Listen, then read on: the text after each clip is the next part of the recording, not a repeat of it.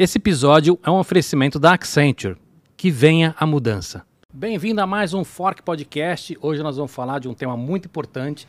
Vamos falar de representatividade como é, é, prioridade né, e equidade como propósito. Vamos falar também sobre o Color Brave, né, o programa de raça da Accenture. É, e é um tema, gente, que vocês sabem, fundamental né, como social, mas não é só isso. Né, tem muita importância também para a inovação, né, novas ideias, né, outros históricos de vida, enfim, vocês já sabem disso, não preciso explicar isso. É, mas, enfim, você, se você que é gestor ou você que tem alguma voz na sua empresa, escuta esse papo de hoje, que ele é muito legal. Eu vou forçar aqui para gente, a gente fale de ideias práticas também, né, para ajudar vocês a também levar isso para a empresa de vocês, e não importa se vocês estão no comecinho desse caminho ou estão no meio desse caminho. Accenture, a gente está 15 anos nessa, nessa transformação, né, então tem aí muita coisa para se fazer, mas tem um chão aí de, de história e de, de conhecimento para dividir com a gente, então acho que é, é muito importante. Mandíbula, uh, eu antes de apresentar eles aqui, uh, você botou aquela, a, aquela mensagem lá? Botei Pessoal, sim. nós vamos ter, nós estamos no LinkedIn ao vivo, tá? Mandem perguntas, mas nós vamos ter depois um link na descrição para ter um episódio com a tradução em Libras, tá? É, é, lá no YouTube, então, para quem precisar, vai ter a tradução em Libras lá. Muito bem. Nós estamos aqui com Wilson Marcontes. Tudo bem, cara? Tudo bom, tudo bom, Cava. Prazer Bem-vindo. Bem-vindo. Bom, Wilson é Associate Director e sponsor do programa de raça Color Brave. Muito legal. E com a Areta Oliveira. Tudo bem, Areta? Tudo bem. Bem-vinda. Obrigada. Muito legal. E a Areta é gerente de contratos sênios e líder de desenvolvimento racial do Color Brave. Muito legal. É, Mandíbula, mostra pra gente o que tem de comida aí pra quem tá em casa e, e, e conta pra gente quem que mandou isso aqui. Ó, Cava, é... hoje a gente tem bastante coisa bacana. É... E uma seleção de queijos, pão de fermentação natural e charcutaria, tá? Então eu já coloquei o link do nosso Instagram, fork.podcast, e lá tem o link para o nosso site, que a gente. que lá você encontra todos os parceiros que sempre estão aí com a gente participando e mandando as comidas. Muito legal. Esse pão é de fermentação natural e lenta, que é muito bom. Quem mandou foi o seu filão, quem mandou a charcutaria foi a, a Jais Handmade. E esses queijos é o pessoal da casa do produtor, tem uma, uma variedade boa aqui, tá? Uns mais parecidos com brie, com gorgonzola. E o azeite do nosso azeite oficial, que é HH, super premiado, vocês têm que experimentar, tá? Eu já dei a dica para vocês, né? Enquanto um fala, o outro come. Agora, a gente queria, antes da gente começar, é, queria escutar um pouquinho de vocês, um pouquinho da trajetória de vocês. Como é que vocês, como é que vocês chegaram, um pouquinho da, da, da carreira de vocês e como é que vocês caíram nessa história? Posso começar? Vamos lá. Bom, deixa eu primeiro me apresentar para quem não pode me ver, né? Então, fazendo aqui a minha autodescrição. Boa, muito bem. Eu sou um homem negro, é, tenho 44 anos, cabelo bem baixinho, né? Tento deixar ele crescer, mas ele não cresce. Acho que a idade o meu, chegando. O meu também não, Will. o meu também não. É, da, depois da pandemia eu deixei a barba crescer, a barba cresceu um pouquinho, não está igual a sua, cara, acho que eu não vou conseguir chegar lá. Eu estou nutrindo aqui um, uma barbinha, um bigode.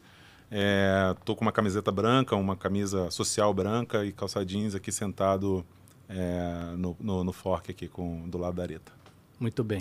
Areta, quer, quer aproveitar também? aproveitar já fazer a minha, né? Boa. Então, sou uma mulher negra, tenho é, cabelos médios, né, com luzes. Estou ah, usando hoje uma blusa de bolas brancas e pretas, né, no, na altura do, do, do, cotovelo aqui, uma blusa de manga curta. É, tenho 42 anos e também, assim, não tenho problema de cabelo, tá, gente? Então, cabelo aqui, no, na verdade, é o que não me falta. Vou te aproveitar. Eu sou branco, careca, bem careca. O meu é um pouco mais baixo que o seu, assim, abaixo da, da linha do... Da linha, né? a barba bem grande já, preta com as mechas brancas. Estou parecendo... Como é que chama a mulher dos dálmatas lá, o... Cruela. Cruela. A Cruela. É, tô parecendo a Cruela na, na barba já. Eu sou gordo e tô sempre de camiseta preta, né? Básica. E é isso. Bom, desculpa, eu tinha, eu tinha, deveria ter falado, pedido para vocês fazerem a auto-apresentação, mas que bom que você, você lembrou. Mas fala um pouquinho da, traje, da trajetória, quero escutar. Isso, isso. Então, contando um pouco lá dos primórdios, né? Eu tenho quase, vou fazer 19 anos de Accenture. Entrei na Accenture em 2004 como analista júnior de infraestrutura. Né? Em 2004, a Accenture era uma empresa essencialmente de consultoria. A Areta vai lembrar dessa época. É, e infraestrutura já era um negócio meio diferentão, né? É, Para a época, eu tinha certeza que eu entrei num, que eu tinha entrado num projeto específico que quando acabasse o projeto alguém ia virar e falar obrigado, amigão, a rua é por aquele caminho ali.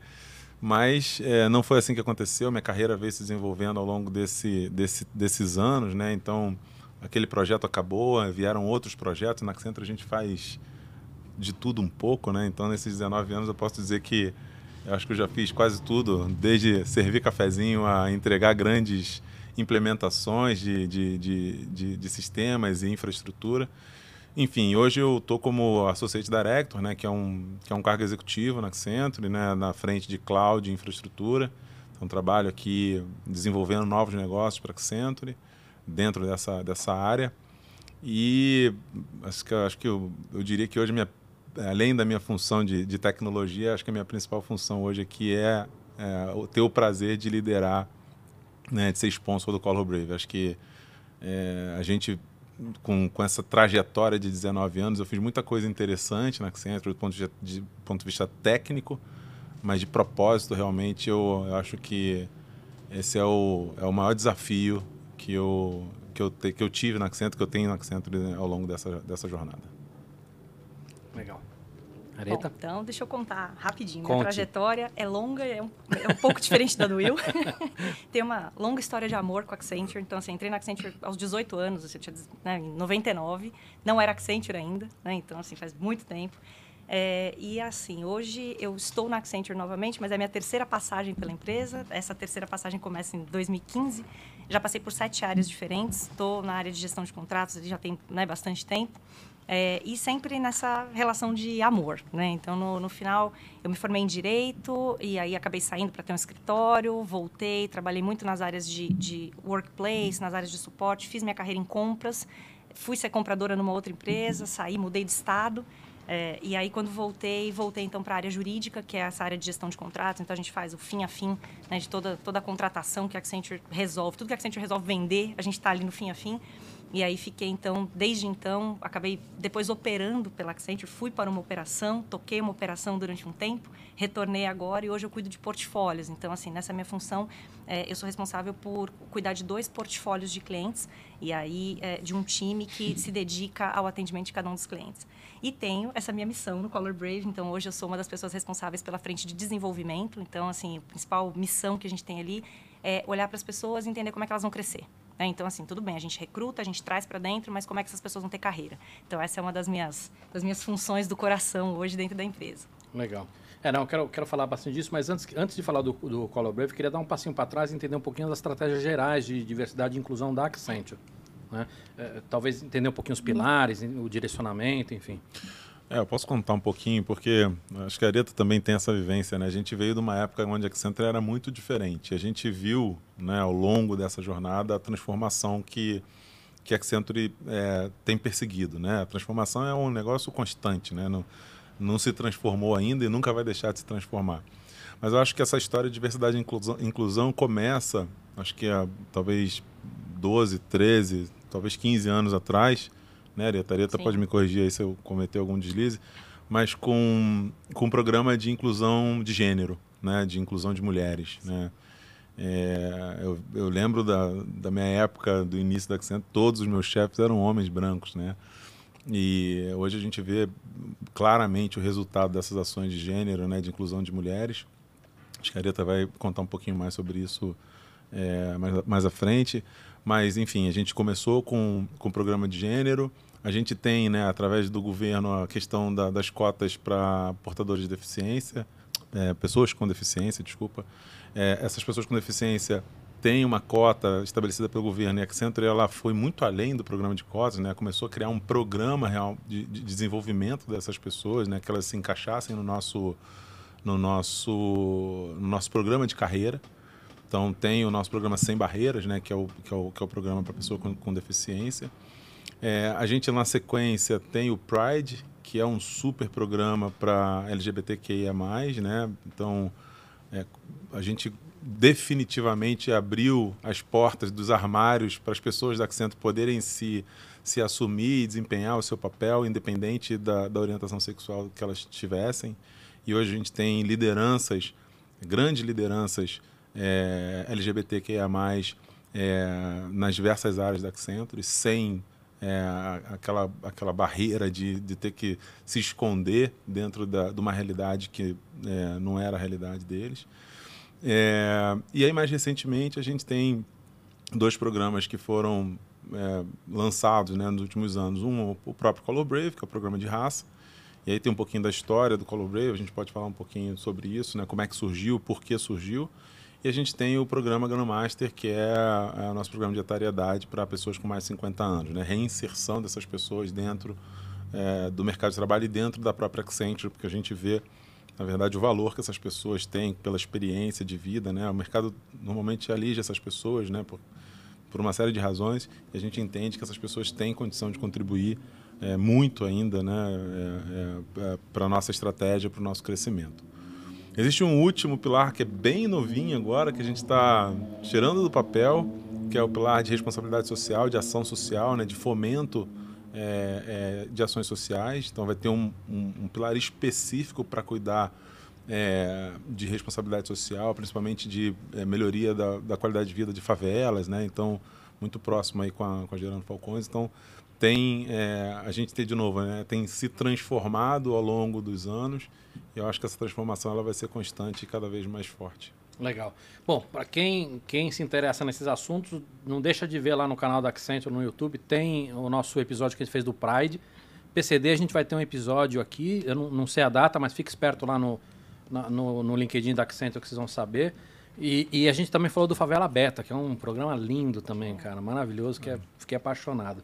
Muito legal. Mas eu queria ir pro, pro Color Brave agora. Queria que vocês explicassem o que, que é mas entender já um pouquinho de frente da atuação dele.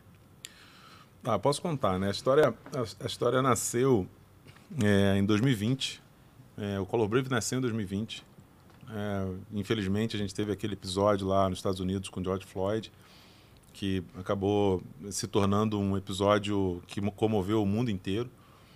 Né? E, e com essa comoção mundial sobre a questão da, de, do racismo e tal, nossa presidente global, né, nossa CEO global, Julie Switch, se posicionou né, é, muito forte lá nos Estados Unidos, dizendo, poxa, a Accenture está comprometida com a causa antirracista, né? Não basta, ela falou isso e tocou muito forte na corporação como um todo, né? Não basta não ser racista, a Accenture é uma empresa antirracista.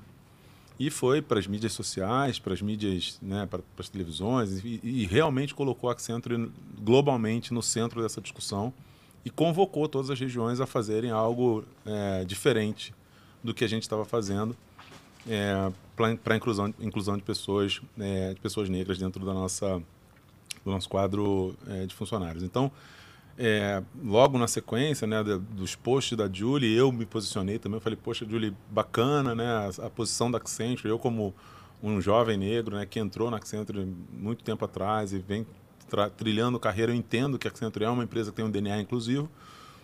Né? É, e, no entanto, a gente ainda não tem aqui uma, uma iniciativa concreta é, focada nas pessoas negras. E aí, o Framil, que era o nosso presidente até bem pouco tempo, agora nosso presidente é, para Growth Market, me ligou e me convidou.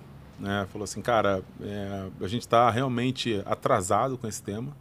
É uma falha que a Accenture cometeu e tem cometido ao longo dos anos de não ter tratado esse tema é, com a importância, com a devida importância.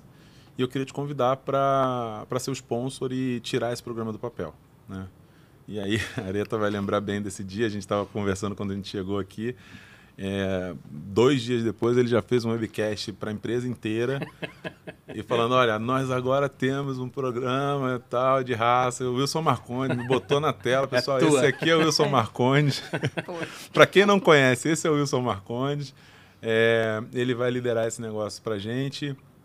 E a gente tem muita coisa para fazer ainda, né? Então, o sentimento ali naquele momento, e eu, eu gosto de contar essa história, né? Foi um pouco de é, alegria, óbvio, né?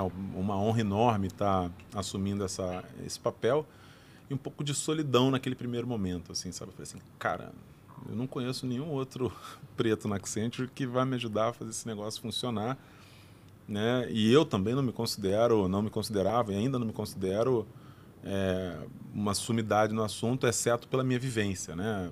Nós, negros, pretos, temos a vivência do racismo na nossa pele desde que a gente nasceu. Então, um pouco da ideia quando eu aceitei o desafio é como é que eu posso compartilhar um pouco dessas vivências para tentar mudar um pouco essa nossa história aqui dentro da Accenture e quem sabe até fora da Accenture. Mas o que foi legal é que logo no dia do webcast, né, na sequência do webcast, ou na hora que o Flamil estava anunciando, eu comecei a receber um monte de mensagem no Teams, no celular, por e-mail, sinal de fumaça de um monte de gente da Accenture, né? E a Areta foi uma, das, uma primeiras. das primeiras. eu falei isso para ela hoje, ela foi uma das primeiras mensagens. Eu falei, Areta Oliveira. Né? Aí falar assim, cara, conta comigo. Eu falei, porra, é...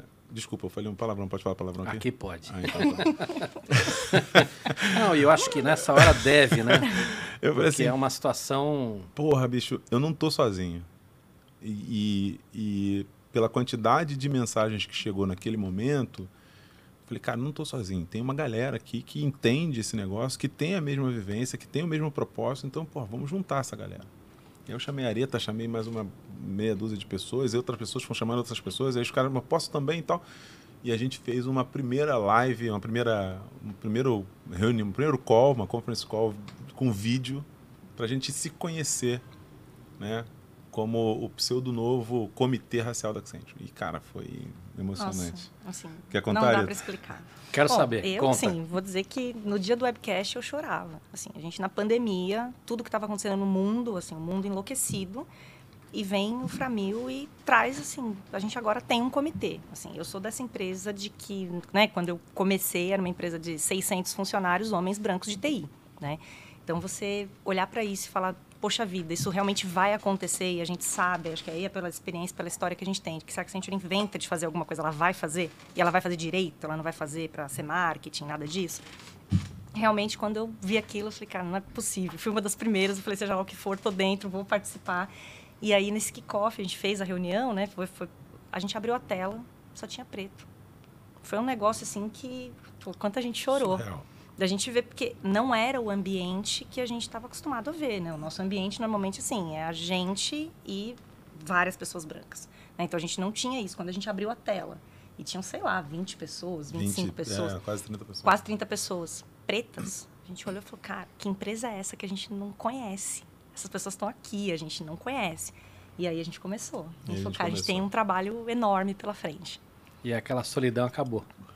Ela não acabou ainda. Eu, eu vou, eu vou, vamos ser honestos aqui. Eu acho que a gente ainda é muito pouco né, dentro do universo que é a Accenture. A Accenture é uma empresa de quase 20 mil funcionários. E dentro do meu universo, e eu acho que dentro do universo da Areta, dentro do universo de outras pessoas que fazem parte do comitê, a gente ainda é muito sozinho. A gente ainda é muito sozinho. É, e acho que o nosso desafio é mudar essa realidade. Né? Nosso desafio reside em mudar essa realidade, não só é, é, em termos de número, mas em termos de representatividade também. Tá? Então, acho que é, é um pouco do, do, que a gente busca aqui no Color Brave, um pouco do nosso desafio, né? obviamente trazer mais pessoas, né? tem uma, um grande desafio de trazer, de buscar talentos, né? e até desenvolver talentos do mercado para vir para Accenture, mas desenvolver os nossos e fazer os nossos subirem, né? puxar os nossos para cima, para a gente ter representatividade. Acho que é isso que, que faz a diferença. Legal. E, e, e dá para dá dizer quais são as frentes de, de atuação ou não? Dá. Quando a gente efetivamente montou o comitê, falou assim, bom, agora a gente tem uma galera para trabalhar. Né? Como é que a gente organiza essa galera? Porque os problemas são di di diversos e distintos. E a gente, a gente criou cinco pilares dentro do Color Brave. Né? A gente falou, o primeiro, primeiro problema é trazer gente de fora para dentro. Contratação. Atração, a gente chamou de atração. Então, atrair talentos para Accenture é o primeiro problema que a gente precisa resolver. Né? Então, tem uma série de problemas para atrair, talento, para atrair talentos para Accenture, desde viés de contratação até as pessoas não acharem que Accenture é lugar, lugar para elas. Então, o segundo problema é, beleza, se a gente traz, né, a gente vai aumentar a nossa população, como é que a gente vai fazer essa galera subir? A gente precisa desenvolver essa galera. Porque se a gente quebra as barreiras de contratação, muito provavelmente a gente vai trazer pessoas que não tiveram as oportunidades de, de preparação que outras pessoas né, é, é, brancas e tudo mais tiveram. Então a gente vai abrir para pessoas que não falam inglês, a gente vai abrir para pessoas que se formaram em universidades que não são universidade de ponta, que a Accenture tinha esse requisito muito forte. Como é que a gente prepara essa galera para competir em igualdade com quem já está dentro? Então, desenvolver os nossos talentos. É, o terceiro é reter as pessoas. Né? Não adianta a gente abrir uma porta para entrar, deixar essas pessoas ali sem, tratar, sem, sem o devido tratamento que elas merecem, elas vão sair pela porta dos fundos e a gente vai ficar enxugando gelo por muito muito tempo. É, eu acho que tem um tema aqui que é o se sentir parte. Se sentir parte. Que é como é que as pessoas se sentem parte da organização. Então, trazer e deixar, você também não faz com que elas se sintam parte de tudo que a gente faz. Né? Exatamente. É, acho que esse é o desafio. Então, retenção, né, fazer com que as pessoas se sintam parte, como a Areta falou, é um grande desafio, não só para pessoas negras, para a população Accenture como um todo, mas especialmente para pessoas negras. Pela solidão, pela dificuldade, né? A gente sabe que tem, tem muitos obstáculos a mais no caminho para as pessoas negras.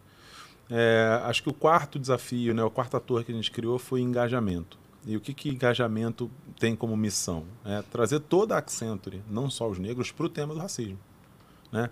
A gente acredita que grande parte do problema de racismo estrutural reside na falta de conhecimento, na falta de educação das pessoas. Então, quando a pessoa não conhece o tema, né, é, é natural, não deveria ser, mas é pelo nosso racismo estrutural que a pessoa cometa ali os seus, os seus deslizes e acabe ferindo as outras pessoas. Né? Então, o time de engajamento tem essa missão de trazer conhecimento, de estar tá sempre falando da pauta, de estar tá sempre relembrando a importância do tema, de explicar por que, que a gente está trazendo é, pessoas do mercado, por que, que existem vagas afirmativas, uma série de questões né, que, que não adianta também a gente só tratar a população negra sem tratar o problema né, da população branca.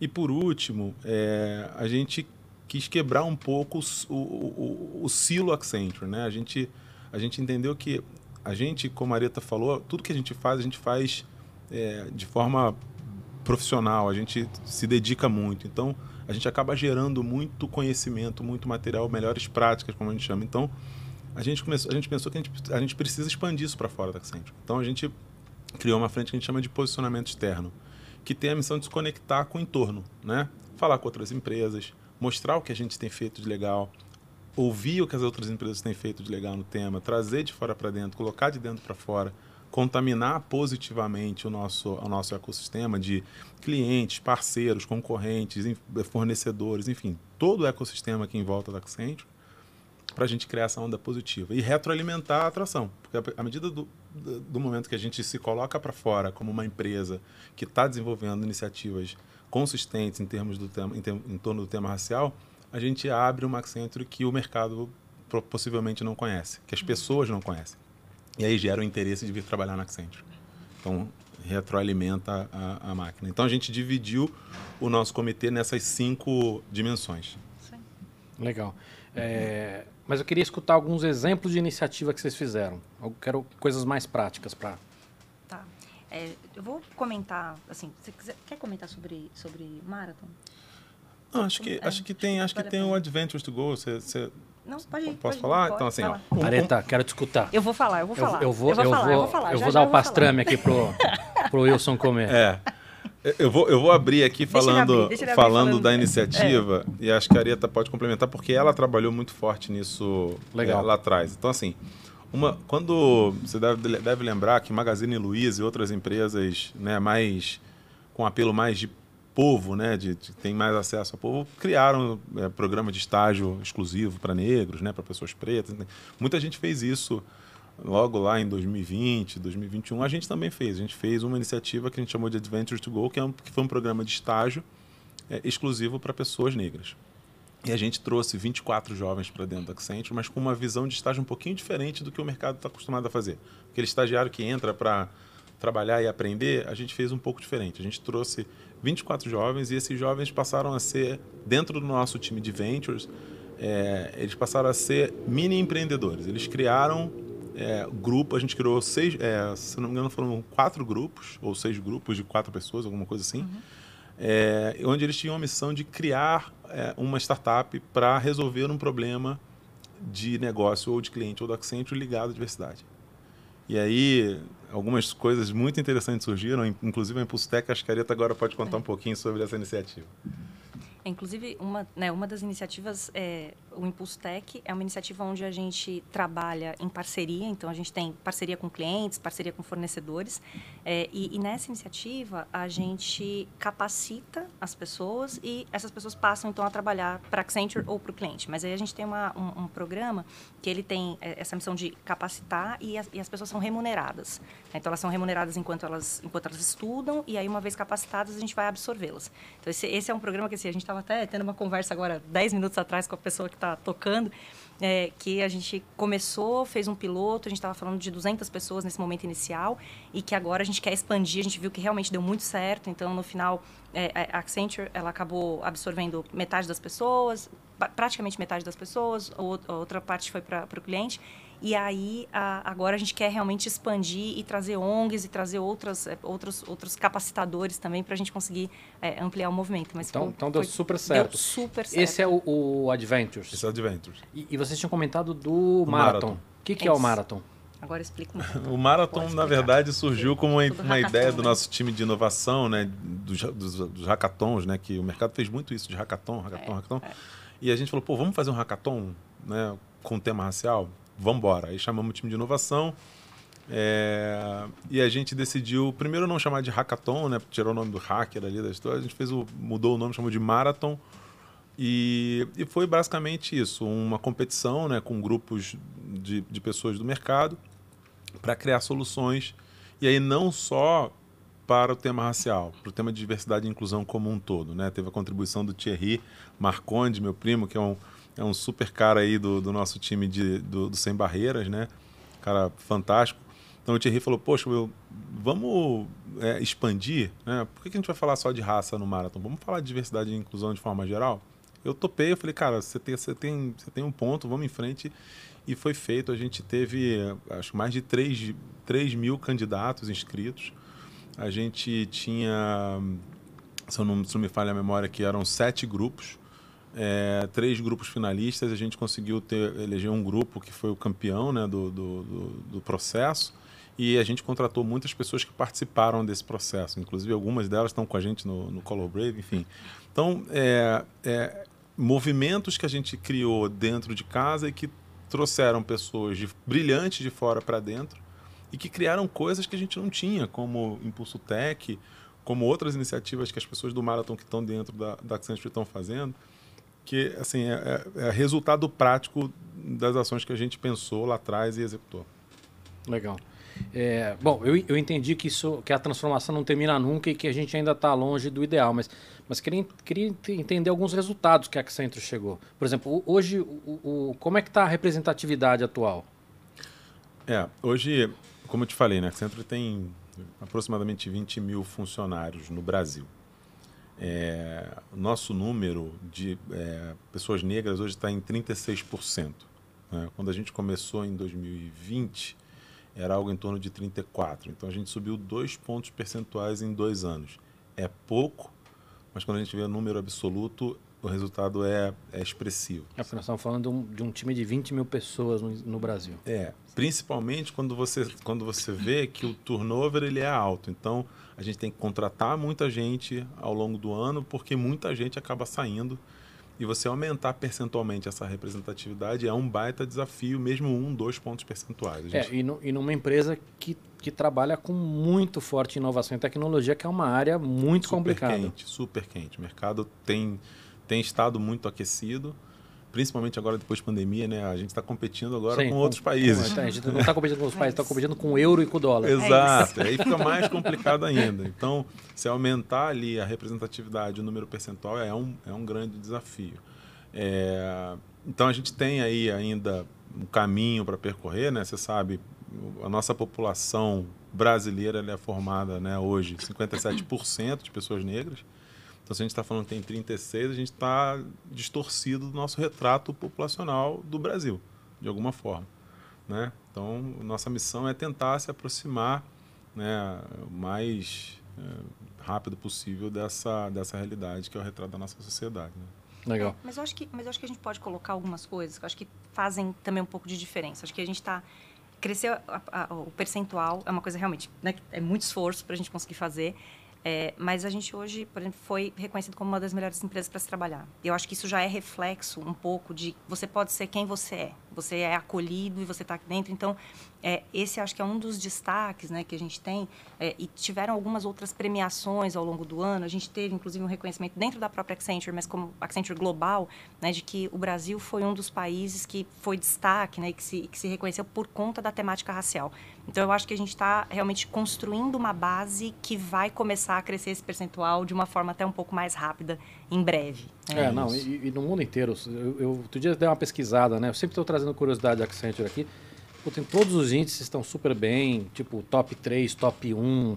É, é, teve um que eu vi que era um, era um levantamento, acho que era da ONU, que acho que era uma das seis empresas que estavam estavam em top 6 em todos os índices, enfim. Então, acho que nesse aspecto a gente tem falado bastante aqui, né? E eu imagino que muitas empresas que estão escutando a gente agora estão olhando e estão muito distantes ainda desses 30 e poucos por cento, né? Sim. Mas é, é, eu entendo que no final essa é a leitura certa a se fazer. Na verdade, 36, mas a população isso. tem 50 e pouco. Então tem, é tem um gap. Tem uhum. um gap aí para se cumprir. Legal. Agora, dá para dizer quais são os principais desafios dessa mudança ou não? Dá.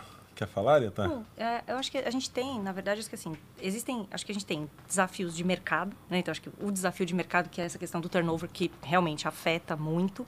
É, a gente tem um desafio de mudança de cultura, que a gente vem trabalhando nisso com muita força também, que é toda essa questão de engajamento, de treinamento, de fazer com que as pessoas todas é, possam é, fazer com que os negros se sintam parte. Né? Então, acho que isso é um, é um desafio, é uma mudança de cultura.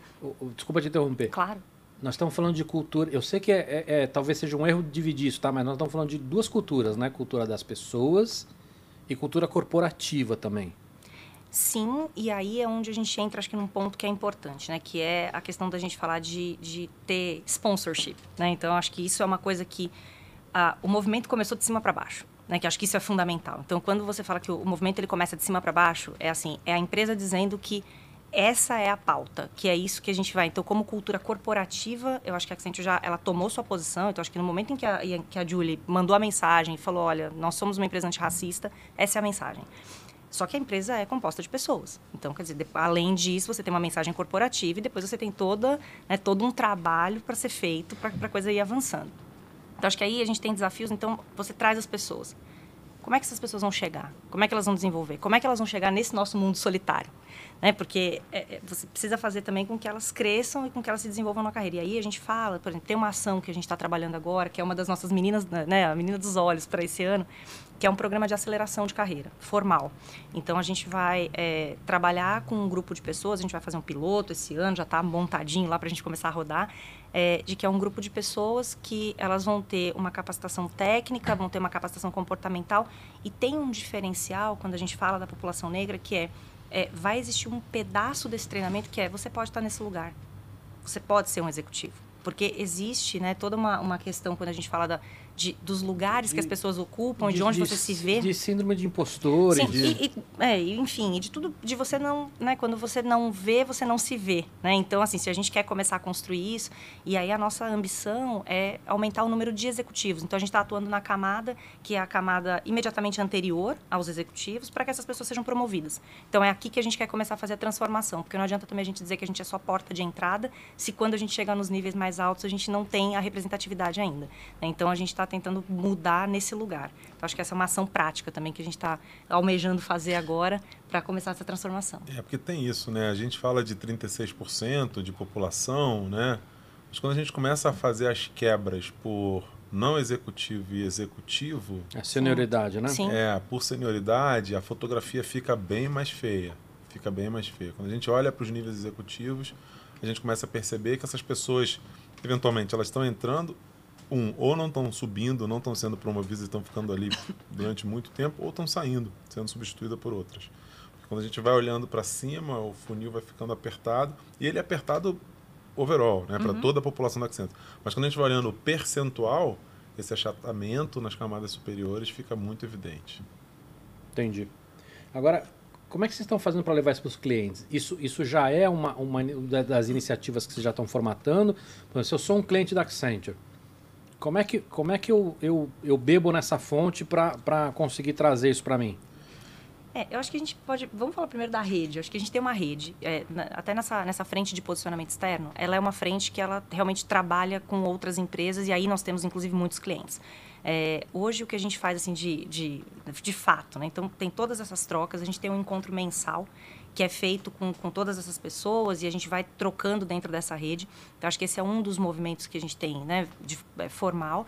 É, e a gente tem hoje, assim, nesse relacionamento com os clientes, a gente tem essa pauta, a gente discute a gente leva. E a gente tem um tema de responsabilidade social que hoje ele já ele entra, inclusive, é, já mais formatado, que se o cliente precisar dessa, dessa consultoria, desse suporte, a gente consegue já atuar junto ao cliente. Falando um pouco também de, de, de responsabilidade social.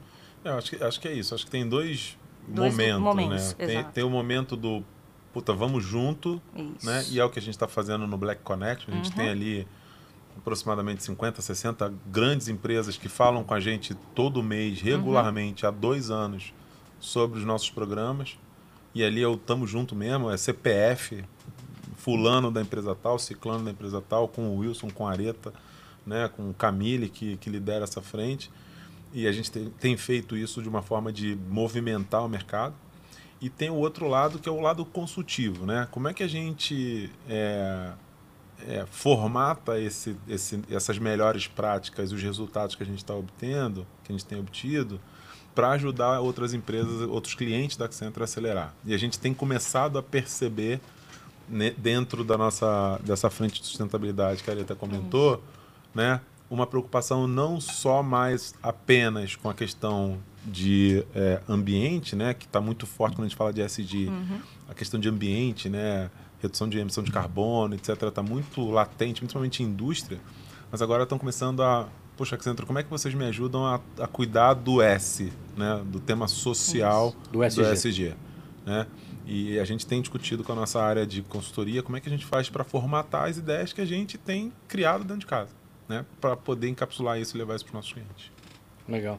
Você já comentou um pouco da importância do, do de, de, ter um sponsor ou ter um comitê. Mas eu muitas vezes que eu falei com, com alguns, algumas, alguns profissionais de C-level, eu senti uma certa resistência.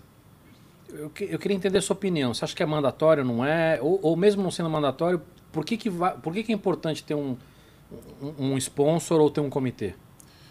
Eu acho que antes do, antes do sponsor tem que ter o, o patrocinador. O patrocínio tem que vir muito de cima né? Como a Areta comentou, veio da Julie, veio para o Framil, eles entenderam o problema, eles foram atrás de entender o problema. Né? Acho que isso é fundamental, né? Ninguém defende uma causa se ela não entende a importância daquela causa. Então acho que essa foi a sacada que o Framil teve, ele foi entender o problema. Ele falou assim, cara, eu preciso de alguém que me ajude a tratar esse problema. Né? Se não tiver alguém que entenda o problema, né, com poder de caneta, de baixo para cima não, não vai. Acontece. Não Exato. vai. Né?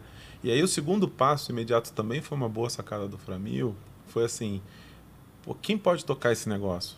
Só quem pode tocar esse negócio é quem tem a dor na pele. Não dá para botar um cara branco para tocar um tema de raça, porque ele não entende o problema. Ele pode ter a melhor das boas vontades, ele pode estudar, ele pode ser um estúdio, mas é muito difícil ele conseguir colocar dentro daquele programa a vivência que uma pessoa preta tem. Né? É, então acho que essa foi uma outra sacada importante, né? além do, do, do, do, do patrocínio inicial, né? ter colocar uma pessoa, pessoas pretas para cuidar do tema de raça. Acho que é, é por aí, de baixo para cima. E a gente tem conversado com algumas empresas que estão fazendo o movimento de baixo para cima e a gente tem visto a dificuldade que é, o sofrimento que é para elas conseguirem tirar iniciativas do papel. Quando bate lá em cima, pô, tem um orçamento, ah, não tem orçamento, ah, mas isso aqui não, não é prioritário. Eu, eu, eu acho que é difícil fazer coisas menos complexas até, né? Se for só bottom-up. Sim. Né? Fazer inovação, é, qualquer coisa já é complexo. Imagina algo assim que você tem tantas dificuldades, tanta, tantos desafios. Né? Agora, vocês acham que, assim, ainda tem gente que não entende a importância disso? Vale a pena a gente perder um tempo aqui para falar por que, que é importante ou não?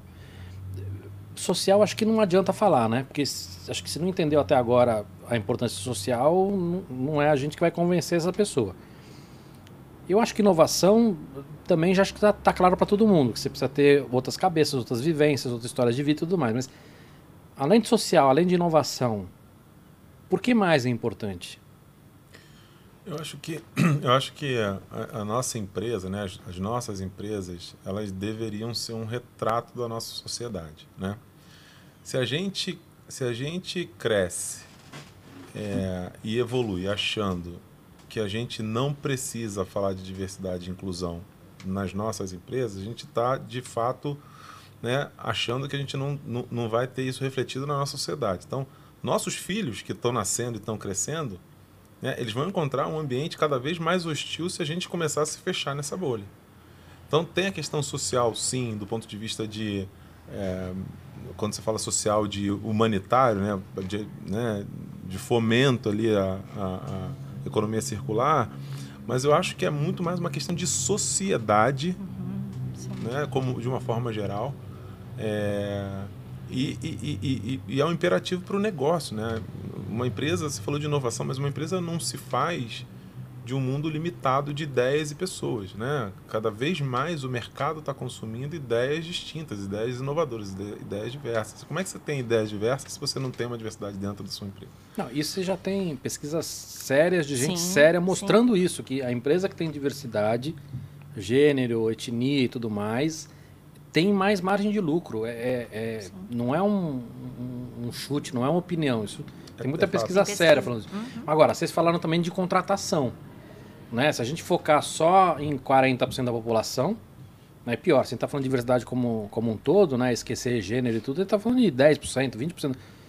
A gente não só está ignorando todo um, um, número de pessoas que, que, que poderia estar tá trabalhando com a gente, né? É, mas a gente também está ignorando que as novas gerações estão mais preocupadas com o propósito. Sim. Então, nesses 10% eu vou conseguir contratar. Exato. Porque eles não vão querer, não vão querer trabalhar comigo. Né? É, enfim, agora, a gente, falou de, a gente falou de social, a gente falou de inovação, a gente falou de, de grana. É, você falou de uma coisa que acho que tem a ver com o impacto de economia. Né? Quer dizer, eu estou no Brasil. Se a economia do Brasil vai mal, uma empresa vai mal. Sim se eu não estou ajudando nesse quesito, eu, eu, não vou resolver o problema da economia. Isso. Porque eu estou deixando uma boa parte da população numa situação que, que é ruim para a economia. É, é meio óbvio isso para mim. É insustentável. É insustentável. Não é? É, acho que dentro da inovação tem uma outra coisa que é a capacidade de, de inovar também, né? Também tem pesquisa muito séria mostrando isso. Eu vi uma pesquisa de Harvard outro dia que eles estudaram as empresas que quebraram. E aí você vai ver o primeiro conselho dos caras é diversidade. Sim, sem dúvida. É. Mas é, é, em cima da capacidade de se adaptar, não é nem inovar, é, um, é, é sobrevivência. Sim. Enfim, é, é, eu acho que tem tanta coisa aí que é, que é complicado, né? É, porque assim, um grupo, um grupo igual dá resposta igual para as coisas, né? Então, assim, se você não tem diversidade, você não consegue dar resposta diferente, você não consegue ter solução melhor, ah. né? Então... Ah. Agora, queria falar um pouquinho mais de, de recrutamento, tá? recrutamento às cegas funciona? Cara, eu acho que eu acho que não funciona.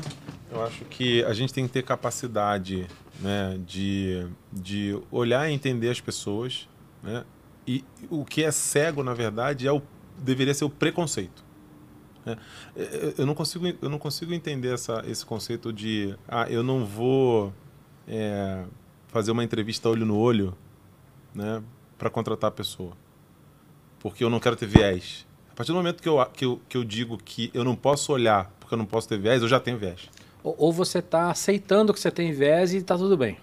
Ou você está aceitando que você tem é, viés. Mas, mas, aí eu queria colocar um ponto que eu acho que é importante. Assim, é, a gente até fala isso nos treinamentos que a gente Sim. dá lá, né? É, todo mundo tem viés. Viés é uma lente. Você é. nasceu numa família, num lugar, com uma cultura, você tem uma lente pela qual você enxerga o mundo. Né? Então, assim, todas as pessoas vão ter vieses. E, né? e, e, por ser estrutural, às vezes eu nem percebo o meu não, viés. Não, e muitas vezes, e assim, e muitas vezes você vai ter diversos vieses diferentes. Eu vou ter, você tem, assim, quem disser que não tem, mente, porque Verdade. todo mundo tem. O ponto é como é que você consegue trabalhar e fazer um recrutamento adequado sem que os seus vieses passem por cima disso. Então, então, como é que você. E, aí tem uma, uma coisa que a gente fala que assim, é, é super legal. Esse treinamento, inclusive, a gente dá ele normalmente, né? E fala. É, Normalmente, o viés, quando você traz para a consciência, porque o viés ele é inconsciente. Ele é, você não sabe. Você está fazendo e repetindo e agindo e você não, não sabe que aquilo existe em você. a gente tem que trazer para consciência. Tanto que é uma das coisas que a gente faz lá, que é treinamento para recrutadores. Então a gente treina o recrutador, porque a partir Isso do é momento que legal. ele tem consciência de que aquilo é um viés, ele, ele vai prestar atenção na hora de fazer. E E- aí, assim, se sendo consciente ele ainda fizer, aí a gente tem um problema. Porque aí a gente pode estar falando de um preconceito declarado, a gente pode estar falando de, de- de outras questões que são questões da consciência que são mais graves, né? Agora, enquanto é inconsciente, você pode fazer uma coisa uma vida inteira e não saber que você faz. Então, acho que a grande questão é essa, é trazer para a consciência e olhar Exato. no olho sim, tendo consciência de que você precisa aprender a como reagir, a como fazer as coisas. Exatamente. Legal. Esse é o ponto. Aí vocês falaram, beleza. Aí consegui trazer trazer essa galera pra dentro. Aí eu tenho que dar oportunidade de crescimento. E aí? E aí você tem que capacitar. Então, assim, o ponto é, acho que quando a gente começa a olhar... Então, então, mas desculpa, eu queria, eu queria entender exemplos práticos, tá? Isso. Então, acho que você acho que você falou do inglês. Acho que esse pode ser um exemplo prático. Pois Quer é, dizer, no recrutamento, uma possível regra seria, cara, não vou exigir o inglês, né? Porque Isso. eu sei que eu vou. eu- e sabe, sabe o que é mais louco? Assim, eu, eu, eu tenho muitos amigos com- que trabalham em tecnologia. E tem sido cada vez mais comum escutar histórias do tipo. Fui fazer entrevista em duas empresas, uma, uma gringa e uma brasileira. E uma não quis me contratar porque o meu inglês não era perfeito. Adivinha qual? A brasileira, brasileira. óbvio.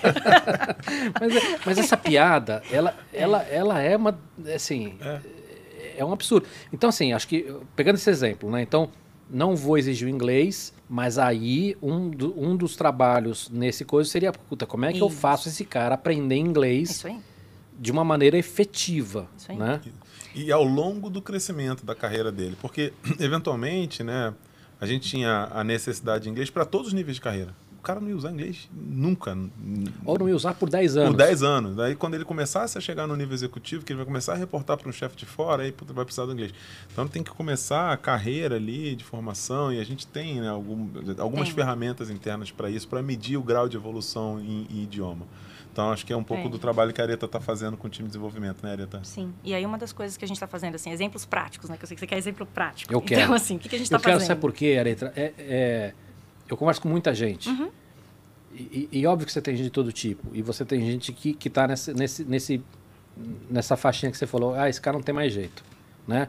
Ou, ou- ou não sei como, mas ele, ele tá num, num lugar ali que, que nem dá para conversar. Mas tem muita gente que, que, que quer fazer, mas que ainda.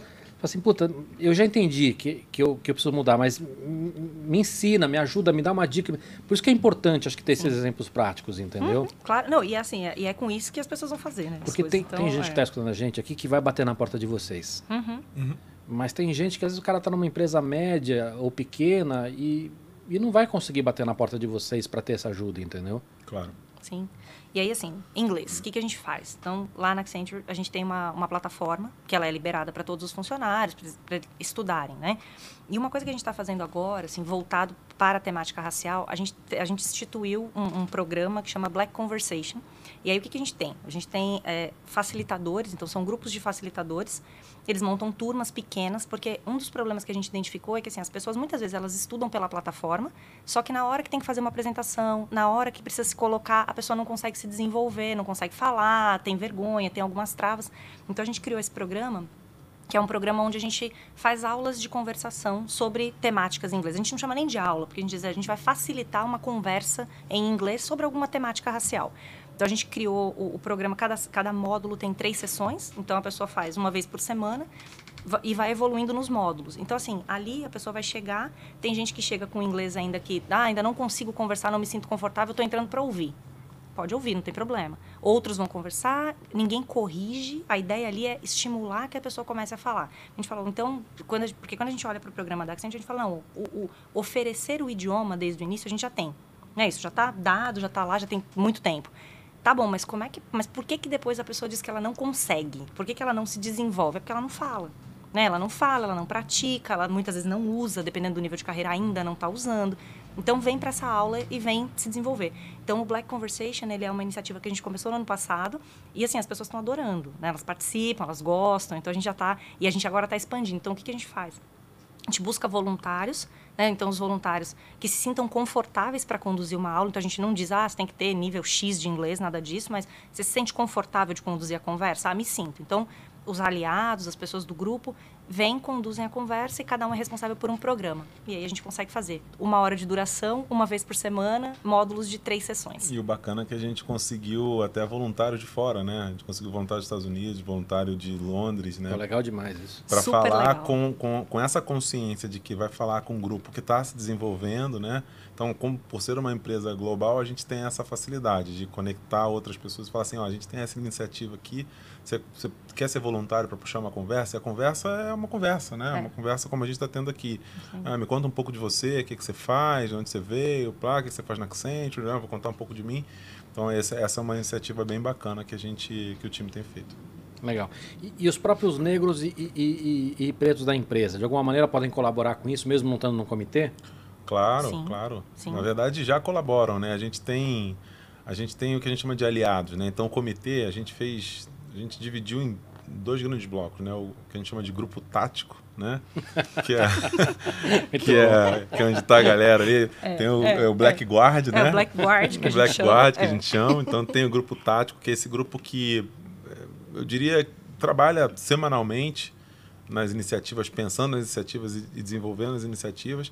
A gente tem o grupo de aliados, que é formado não só por pessoas pretas, negras, mas também por pessoas brancas, que querem ajudar, querem contribuir, querem, de alguma forma, estar ali como, como um aliado de fato, né? E, e não só um aliado de que, puxa, eu, eu entendo a causa, sou aliado e ok, mas um aliado que quer me- meter a mão na massa junto com a gente. Então a gente conta muito com esse grupo de aliados, que é um grupo diferente do grupo tático, é, mas que super ajudam a gente nas iniciativas que a gente tem feito, até no- nessa mesmo de, de inglês que você comentou. Uhum. O, o Areta, e a gente tem a gente tem essa dificuldade hoje com gênero e, e tem a dificuldade com raça. A hora que eu junto os dois, Complica. eu falar de mulher preta, como é, como é que fica essa história? Pois é, eu acho que, assim, lá na Accenture, eu acho que o tema mulher, a gente já começou há mais tempo, né? Então, eu acho que no final, é, a gente conseguiu equalizar o tema de mulheres. Acho que hoje, você olha para a liderança, olha para os né, grandes cargos, você já tem uma quantidade bastante grande de mulheres. É, a, a temática agora, olhar e fazer o segundo recorte, que é o recorte de raça, esse a gente começou agora. Então, assim, hoje, quando a gente faz esse recorte, o número realmente é muito pequeno, e a gente agora está começando a se estruturar também para não só mulheres que tenham seu espaço, que consigam né, se empoderar e tudo, mas como é que eu trago essas mulheres, então, as mulheres negras, para também ocuparem esse lugar. Então, é um trabalho que está agora mais recente, né, começou com Color Brave, para a gente conseguir trazer também. Legal. A gente está muito próximo do Dia da Consciência Negra, né? E a gente vai ver muita, muitos posts, muitas ações de marcas Sim. falando sobre o assunto. Sim. Gente séria, gente fazendo washing, né? Que a gente fala, né? De, é, mas queria entender o, quanto isso contribui ou o quanto não contribui. Eu queria, eu queria entender um pouquinho de vocês, a visão sobre isso. Porque não, não dá para ficar só nesse mês. Não, exatamente. Que é o que acontece mais, né? Assim, é o que acontece mais. É, Eu acho que- não é. só nesse assunto, né? Acho que sustentabilidade como um todo, ESG como um todo, acho Uhum. que todas essas mudanças culturais, acho que, que, que acabam virando uma oportunidade para o marketing errado, né? Sim. E aí o que a gente, né, quando a gente pensa nisso, ah, contribui, é ótimo que todo mundo fale. Né? Vamos aproveitar a data, tem que falar, vamos falar mesmo. Só que para a coisa ser consistente, você precisa ter um plano. Qual é o plano? Então, assim, existe a data, né? Existe a, a, a data da consciência negra, mas o que é que você vai fazer além disso? O que, que você vai fazer? Qual é o seu plano? Então, para as empresas, eu acho que é super importante a gente ter a área de marketing com a gente. Então, assim, a área de marketing institucional que consiga pensar um plano e que esse plano você tenha as ações ao longo do ano, que você tem, então, tem os comitês e os comitês trabalhando com, os, com a área de marketing interna e essa, e, e- e essa, essa combinação fazendo com que a gente tenha um plano com ações efetivas e que sim, a gente tenha lá uma programação que aconteça, um evento, alguma coisa que aconteça na data da consciência negra, mas que não se acabe nessa data, né? Que, que não seja uma coisa assim, ah, você vai fazer uma ação de marketing para aquela data. Porque se você não tiver um plano consistente com ações, com coisas que você vai fazendo ao longo do ano, realmente vira só uma, né, vira só uma propaganda e não, não se torna um programa, né? Então a provocação seria para essas empresas, cara, se você não tem um plano muito bem detalhado, aproveita a data para Faça um plano. para fazer seu plano, Aproveita para fazer um plano. né? Exato. E, em vez de divulgar alguma coisa, divulga seu plano. É isso. É isso. Divulga E que não precisa ter, e assim, vou até contar, acho que uma história que a gente começou aqui. Acho que quando a gente começou lá, né, de colocar na prancheta o que, que a gente vai fazer, a gente pensou assim, 35 ações. Não dá. Você não consegue fazer, né? Então, assim, é, é você pensar em muitas coisas. Começa com algumas ações. Começa com poucas ações. Começa com um piloto. Né? Então, assim, você não precisa fazer uma ação que você vai atingir de uma vez duas mil pessoas. Faça um piloto, atinja 20. Se você fizer um piloto, atingir 20, você for bem, escala. Né? Então, acho que tem também uma, uma coisa que a gente vê muito, que é ah, mas aí como é que começa? Por onde começa? E quer começar uma, né, um negócio gigantesco. Se você começar gigantesco, você não vai sair do lugar. Então, assim, escolha poucas ações, coisas que são representativas, que façam sentido para a organização.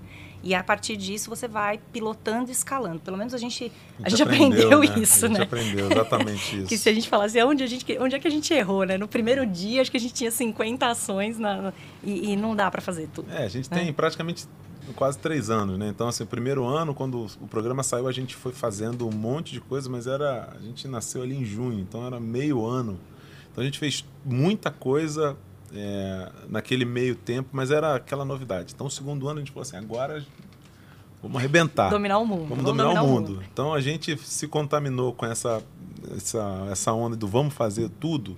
A gente criou uma lista de mais de 50 ações. E a gente se perdeu. Né? A verdade é essa. A gente começou a, a capotar nas próprias pernas. Né? E aí, a, a, ponto de no finalzinho do nosso ano fiscal passado, a gente falou assim, galera, vamos parar e vamos replanejar o que a gente vai fazer daqui para frente, focando em ações que a gente acredita que vai fazer diferença. E a gente elencou cinco, seis ações para acontecer ao longo é, desse ano fiscal, né? desse ano de 2023 que a gente tem pela frente. É, não que a gente não vá fazer outras, né? mas o foco vai ser, vão ser aquelas cinco, seis ações que a gente definiu como estratégicas. Legal. Acho que essa, essa dica já é muito boa, mas eu, eu queria, para fechar, mais uma dica. Minha empresa vai, vai montar um plano ou vai começar nessa trajetória ou está no comecinho. que mais? Que outra dica vocês dariam? Olha, acho que é. primeiro, né? É ter, primeiro é ter o, o, seu sponsor. Acho que é a primeira coisa, assim. Tá, Quem é que o, tem o, o top, primeira o top coisa. alguém que tem força para assinar a caneta, força né? Para assinar e liberar dinheiro. Acho que essa é a primeira coisa, senão. Mais do que dinheiro, né? Assim, é dinheiro Mas, e, e, e, e, tempo mensagem, de equipe. Tempo e, não, e mesmo assim que que é essa ação vai começar e que isso tem valor na empresa e que você vai começar por um caminho que é o, caminho que a empresa acredita, né? Então acho que quando você começa com essa mensagem de cima, você já tem um, um caminho importante. Então, se você não tem esse cara, ache esse cara. Ache é esse primeira... cara, é a primeira, porque sem esse cara você não vai sair do lugar. Né? Primeira né? dica. É. É, a gente falou bastante de aí ter um, um comitê, né? Um ou ter um líder nessa história. Então, uhum. ache esse líder. Sim. Se você não tem esse líder, contratar esse líder faz sentido? Total sentido. Faz sentido. Total faz sentido. Sim. Então, se você não tem esse cara, acha esse cara. Nós falamos, vocês deram uma dica maravilhosa aí, não, não, não queira abraçar o mundo. Exatamente. Né? Começar, ah, vou fazer 50 ações. Não. Não vai ter nem gente, nem grana para tudo isso, nem tempo para tudo isso. Legal. Mais alguma? Cria um plano. Cria um plano estruturado de como essas coisas vão acontecer ao longo do tempo. E eu acho que, por último, defina metas. Defina onde você quer chegar. Né? Fazer um, um, um comitê, ter sponsorship, ter é, comprometimento da, da, da, da, companhia, ter uh, ações focadas e não, não medir efetivamente o resultado dessas coisas, né? para poder, enfim, corrigir o curso de para onde você está indo, se for necessário, é, não, não, vai, não vai andar. Então, ter, assumir compromissos e ter metas e métricas para medir esse plano que você construiu, suportado pelo comitê, apoiado pelo, pelo sponsorship de quem assina, de quem tem a caneta. Legal. Eu imagino que algumas dessas métricas sejam complicadas, que são difíceis de medir. Agora, o que, que dá para medir? Contratação, retenção e promoção. E, promoção. promoção. Uhum. Sim. Exato. Exato. Sim. E eu acho que tem uma outra coisa que eu acrescentaria, é converse com a empresa. Depois que você montar o comitê, tiver o sponsor, montou o comitê, tem um plano, converse com as pessoas. As pessoas se engajam. A gente, às vezes a gente acha que não, que a gente está lá, né, sozinho, porque é, tem, tem uma pessoa do nosso grupo que fala muito isso, né? Não façam ações para o seu umbigo. Não pode fazer ação para o seu umbigo. Porque os comitês, às vezes, também acho que tem uma tendência, assim, de que ah, é o comitê que define tudo, é o comitê que sabe tudo, é o comitê que vai trazer... Olha para fora. Porque, assim, aparece um monte de gente com um monte de vivências. com Ah, mas eu conheço fulano de uma ONG, eu conheço outro que trabalha... As pessoas trazem coisas. Então, assim, montou o plano, fez lá cinco, seis coisas que você quer fazer. divulga e aceita que, aceite que as pessoas comentem. Porque as pessoas trazem realmente uns inputs muito legais e elas mudam. Às vezes, assim, tem ação que às vezes a gente define no comitê e está pensando uma coisa. Quando a gente coloca isso para uma audiência maior, assim, surgem 20 ideias que você fala, nossa, acho que eu deveria mudar isso aqui do avesso e fazer de outro jeito, que vai ser muito mais interessante. E outra coisa, né? É assim, você quer mudar a cultura da tua empresa, então sem esse engajamento não vai funcionar. Faz muito não sentido também, né? Exatamente. Então assim, os aliados eles são fundamentais, fundamentais. Tem que comunicar, tem que chamar as pessoas, tem que estar com as pessoas perto, porque aí todo mundo ajuda a fazer a transformação, senão a coisa não acontece. Legal, gente, adorei o papo. Espero que vocês voltem, né? Só é, chamar. Pessoal, mandem perguntas. Se a gente não conseguiu responder alguma, o pessoal da, da Accenture vai, vai ficar de olho no LinkedIn. Tá? E logo, logo a gente vai ter um, um, uma versão com Libras aí pro YouTube, tá bom? Valeu, valeu, Mandíbula, muito obrigado. Valeu, Obrigada, cara. Viu? Tchau, tchau. Tchau, pessoal. E agora você fica com uma história de 90 segundos para entender melhor o que Accenture faz. Tem gente que acha que só os governos são responsáveis por combater o aquecimento global. Mas o setor privado, especialmente a indústria, tem um papel fundamental nessa batalha. A Braskem petroquímica que produz a matéria-prima do plástico, decidiu transformar a sua operação com a ajuda da Accenture. Matthew Govier, diretor de sustentabilidade da Accenture na América Latina. O que a Braskem nos pediu foi ajuda no processo de planejamento mais detalhado deles do plano de descarbonização. A gente começou com o processo de ideação de projetos, depois a gente fez um trabalho de detalhamento dessas ideias uh, e feito isso a gente consolidou num plano único de redução de emissões. Com esse trabalho, a Accenture ajudou a Braskem a mapear e planejar quase 200 soluções para reduzir as emissões de gases de efeito estufa. Foram vários os projetos identificados, então eletrificação de certos processos industriais é um exemplo, né? Substituir gás natural por energia renovável, aí você com isso reduz emissões. Iniciativas como essas vão tornar as fábricas da Braskem mais eficientes e competitivas e ainda vão reduzir em 15% as emissões de gases de efeito estufa até 2030. Este é um exemplo de como a Accenture atua em mais de 40 setores para entregar todos os dias a promessa da tecnologia e da criatividade humana. Accenture, que vem a mudança.